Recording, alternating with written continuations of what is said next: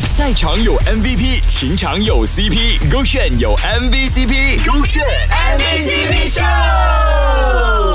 MVCp 秀。Hello，你好，我是 Kristen 牧羊。今天这位朋友呢，要来跟我们分享他学生时期的两位学霸呢，在十年之后终于在一起了的故事。昨晚是我大学的毕业舞会，虽然我不能到场，但是听到一个从小到大就是学霸的两个人终于在一起了，真的太为他们开心，他们太浪漫了。那个男生哦，从小到大哦就没有考过第一名以外的名次，他是最狂的学霸来的。那个女生呢也很厉害哦，跟这个学霸同班的时候，我没有考考过第二名以外的名次，两个都是最厉害的学霸。他们在初中的时候就同班了，那时候男生对女生就很有好感，但是两个人因为太保守了，都没有表达对对方的心意。结果到高中的时候，两个人就不同班，结果呢在不同班级就各霸一方。三年之后呢，又考上同一个大学，然后因为呢在同一个社团，所以呢有很多活动呢也是有交集的。但是由于两个人的性格很保守，而且每次都小心翼翼，大学都四年了，他们有很多机会，可是就少了一点勇气啦。就在昨天这个舞会的时候呢，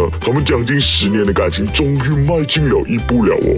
在这个舞会结束之后，两个人就在校园的这个花园那边走路咯。结果男生就突然冒出一句：“今晚的月亮好美。”那这个时候我就要化身学霸了。这一句话“今晚的月色真美”呢，是来自日本的作家夏目漱石呢，在学校当英文老师的时候呢，跟学生讲出了一篇短文章，主要呢是讲说，在日本文化里面呢，他们不会讲 I love you 而已，他们呢会讲说今晚月色很美，代替讲我爱你，或者讲说呢表白的一个信号这样子的。Hello，你好，我是 Kristen 温阳，两位学霸之间的表白会是怎样的呢？男生说出了日本著名的一种隐喻表白法，今晚月色真美，而女生的反应会是两个人就在校园的这个花园那边走路咯，结果男生就突然冒出一句：“今晚的月亮好美。”女生就傻了，就问他你想什么？男生也傻掉，结果男生就默默的伸出手，女生就牵住他的手了。而且女生在等到男生终于下定决心邀她做舞伴的时候，其实就已经去拜拜求签了，只是得到下下签。那个下下签的意思是讲，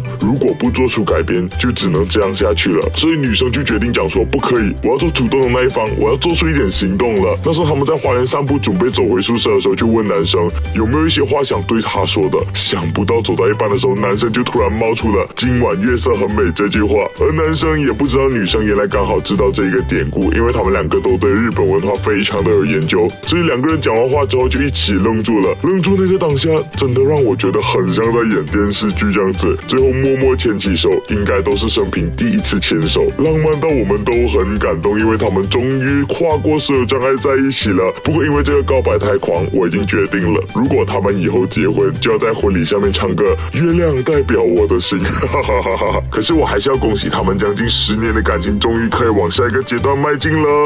月亮代表我的心。